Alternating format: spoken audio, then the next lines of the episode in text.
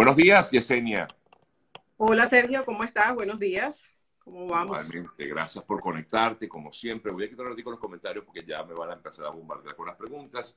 Antes de comenzar con las preguntas que tienen nuestros amigos siempre eh, y que sé que todavía hay muchas dudas y preocupaciones con respecto a lo que ha sido este paro humanitario, pero importante saber tu punto de vista, Yesenia, con respecto a eh, lo que pudiera ser, Yesenia, la nueva política migratoria, si es que se puede llamar nueva, a instaurar por parte del gobierno de Estados Unidos, toda vez que fue bloqueado este llamado título 42 por parte de un juez recientemente. ¿Qué crees tú que pueda ocurrir? Bueno, el, el, tema del título 42 tiene una moratoria hasta diciembre 21 si, mi memoria no me falla, eh, que todavía no se está aplicando. Sin embargo, creo que es una política que no es más que una medida del gobierno, ¿ok? Lo que las personas no deben de tomar es que el, quitar la medida, ¿ok? Del, del efecto que tenía anteriormente sea abrir las puertas para volver a hacer una cantidad de entradas al país, cuando, insisto, podemos emigrar y de nuestros países y venir a Estados Unidos de una manera un poco más organizada. O sea, eso es algo que yo hago mucho énfasis porque he recibido muchísimas llamadas y textos y correos electrónicos de personas diciéndome, bueno, ¿será que espero? ¿Será que espero que abran la frontera? Hay más de 2.000, no sé qué, 2.500, qué sé yo, carpas con la mayoría venezolanos del otro lado de la frontera, etcétera, etcétera. yo le digo, el hecho de que el parol esté más demorado de lo que estaba al principio, no significa de que la solución sea sencillamente entrar al país de una manera no, eh, no organizada. Sí, definitivamente, porque recuerden siempre que entrar al país de una manera no organizada o de una manera irregular, vamos a llamarlo así, trae muchas consecuencias al entrar al país. Primero, no vas a tener ese permiso de trabajo que puedes tener si entras con el paro humanitario este, no vas a tener la misma, el mismo trato de que, de que entrar al país y poder hacer un cambio de estatus aquí adentro, como el cambio de estatus para las personas que no saben lo que es una aplicación a un estatus diferente al que has entrado. La, aplicación que más personas definitivamente les interesa es el, el cambio de estatus de residencia, que te lo dan otro tipo de peticiones que puedes hacer adentro de Estados Unidos. Entonces, no tomen decisiones a priori eh, no se apresuren definitivamente a decir, bueno, listo, en diciembre 21 voy y entro a Estados Unidos, no importa lo que pase. Entonces, yo lo que quiero hacerles es un poquito llamado a la conciencia con ese tema, porque he visto mucha gente como preparándose para venir en ese momento y, entonces abandonando un poco el tema del paro humanitario. Señores, mire, aquí en Estados Unidos las personas que tienen asilo político, para que tengan una idea, las personas que entran al país y, tienen un asilo político, bien sea que entren por frontera o bien sea que entren por un avión, ¿ok? Este, pueden pasar 8, 9, 10 años de espera en un limbo migratorio. ¿Ok? Y nadie les va a garantizar de que van a entrar al país y les va a ir bien y les van a dar permiso de trabajo y el otro día trabajas de Uber, trabajas haciendo delivery de Amazon. Eso son cuentos de otras personas que tal vez les ha ido así, tal vez han tenido esa suerte, pero la suerte no es la misma para todo el mundo. Recuerden que cada oficial de inmigración tiene una alta discreción. Y el tema de la discreción, quiero resaltar además que no es un tema de la administración actual ni la de, la administración pasada, es un tema del poder que le da la ley a estos funcionarios para ellos poder, de acuerdo a su criterio, considerar si usted está diciendo la verdad, si usted no está diciendo la verdad, si usted realmente tiene un problema en su país o usted está diciendo algo incorrecto sencillamente para venir y entrar a Estados Unidos. Precisamente, Yesenia, se habla de que se va a aplicar el título 8 que ya existe, este título 8, y este título 8 pues permite a los migrantes, sí, efectivamente, solicitar su, su, su, su asilo en los, puertos, en los puestos fronterizos, pero si esta persona miente o no tiene, digamos, un caso sustentado puede ser no solamente deportado, sino hasta penado, o sea, puede ocurrir algún tipo de delito que puede ser penado en el país, ¿no? Totalmente. Eh, o sea, es claro que hay lo que se llama la entrevista de temor creíble, ¿ok? Que es la, el, el, primer paso para un tema de asilo político. Tú tienes que tener razones de peso, tienes que estar perseguido y no solamente porque tú lo digas, tú tienes que tener cómo demostrar de que tú fuiste perseguido por un gobierno por las razones X, Y, Z, que son las, las razones de un asilo político. Pero no es sencillamente decir, no es que yo no puedo vivir en mi país, en mi país de pobreza, no tengo trabajo, este, el gobierno la tiene agarrada en contra mía. Señores, eso no son razones para un asilo político. Entiendan de que Estados Unidos, ¿okay? así como otros países en el mundo, no están obligados a creerle su historia. Usted tiene que probar su historia. Si usted la prueba, definitivamente creo que las puertas están abiertas. Pero si usted viene por cualquier otra razón, incluso hay muchas personas viniendo de otros países que tenían trabajo en otros países, estaban teniendo unas vidas decentes y estables en otros países, eh, haciendo planes para venir y, queriendo venir, entonces se, molestan porque en el puerto de entrada no, no les aceptan o los mantienen eh, detenidos más tiempo. Cuando va un juez de inmigración, la gente no sabe lo que es enfrentarse aquí frente a una corte de inmigración con un juez federal y además con la parte del ICE, que viene siendo como el fiscal acusador, ¿ok? Que hace todo lo posible porque el juez no te crea, no porque el juez te crea, porque el juez no te crea.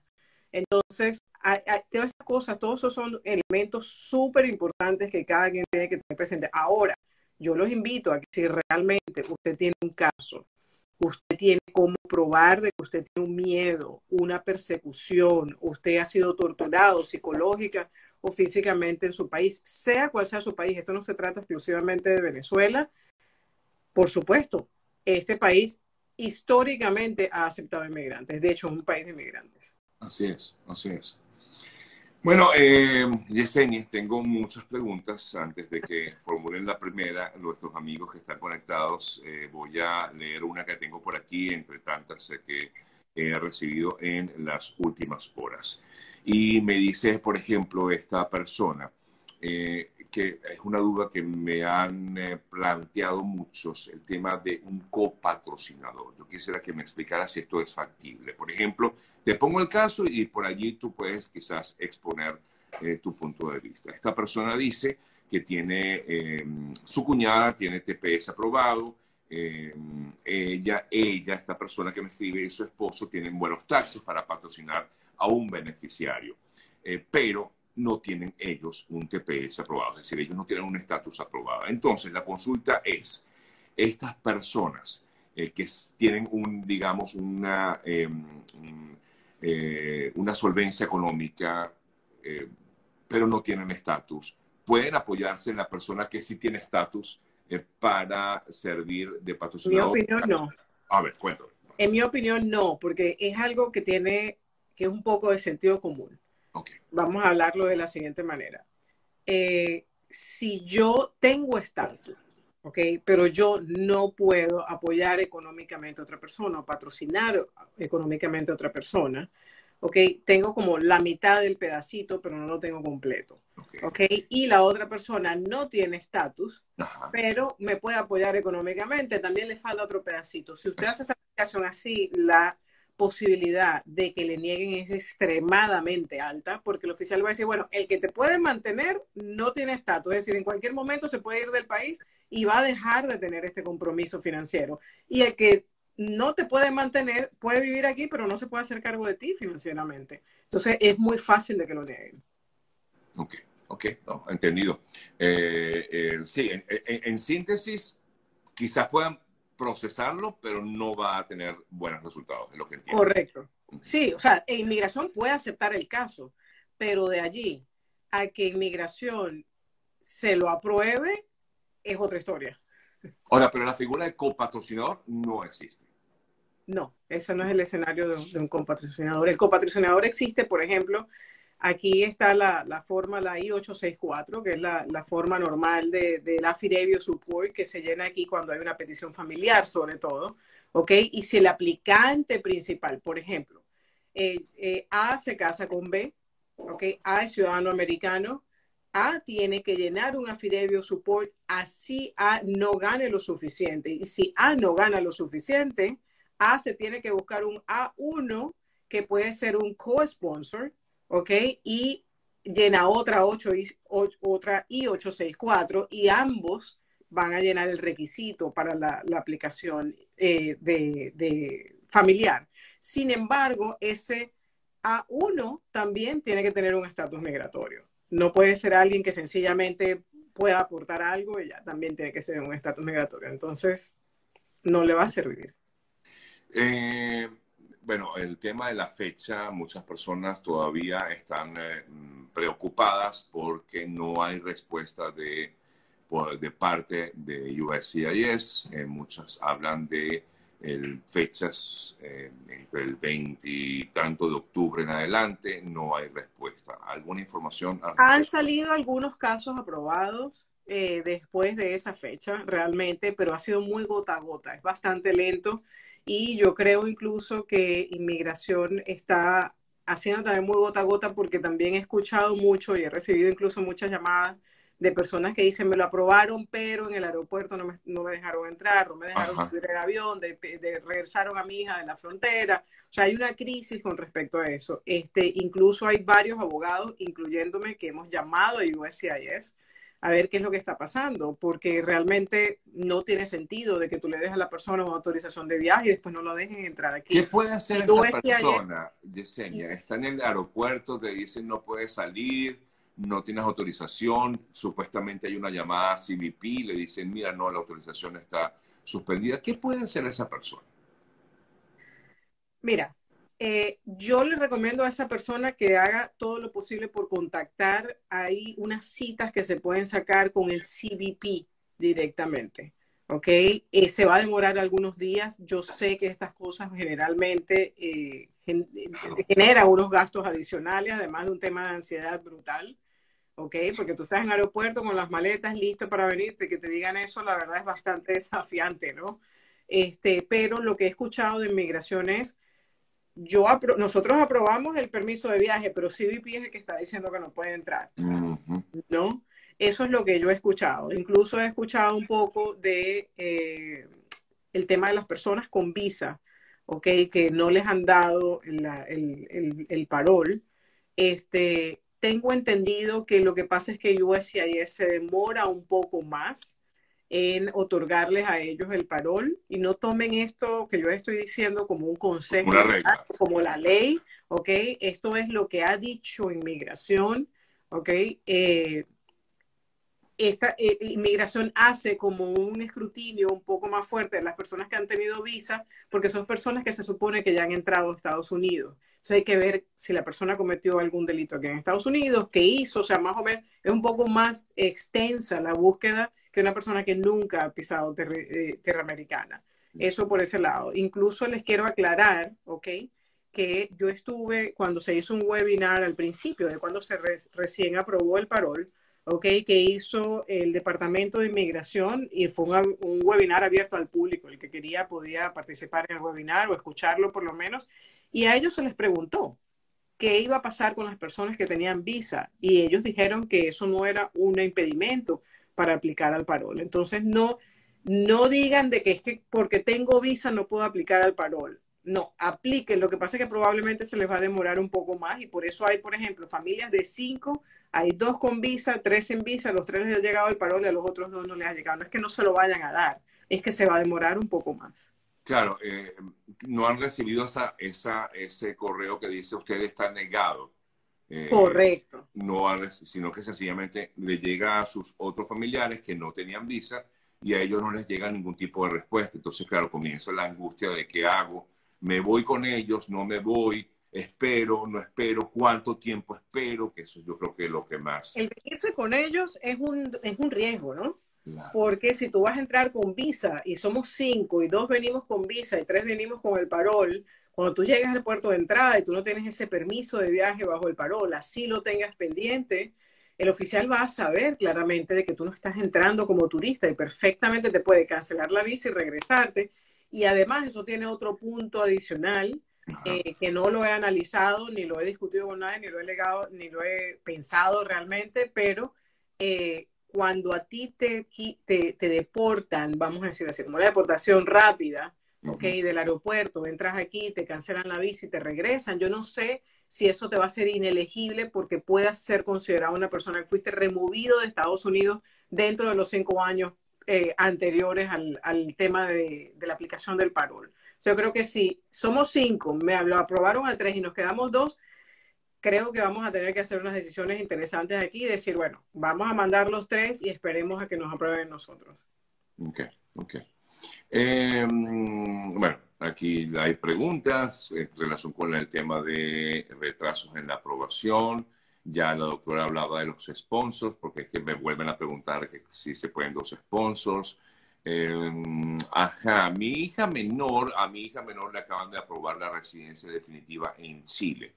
Hicimos la solicitud y no sabemos si esto puede eh, evitar o retrasar esa solicitud que a la hija eh, tenga residencia definitiva en otro país. Asumo que hicieron la solicitud después de que la niña tenía la residencia definitiva por lo que puedo escuchar en, en, lo Por que lo que yo entiendo es que le acaban de aprobar la residencia definitiva. O sea, la aprobaron la residencia definitiva después de que aplicó, básicamente. Bueno, se supone que al momento en que aplicó no estaba definitiva, era una residencia temporal o estaba en proceso sencillamente, y yo considero de que allí eh, el peso lo tiene la, el estatus legal de los padres no tanto el estatus de la niña, porque si los padres no tienen la residencia definitiva y la niña sí, eh, pues ellos básicamente no pueden dejar a la niña en Chile, ellos teóricamente se tienen que venir con la niña a Estados Unidos.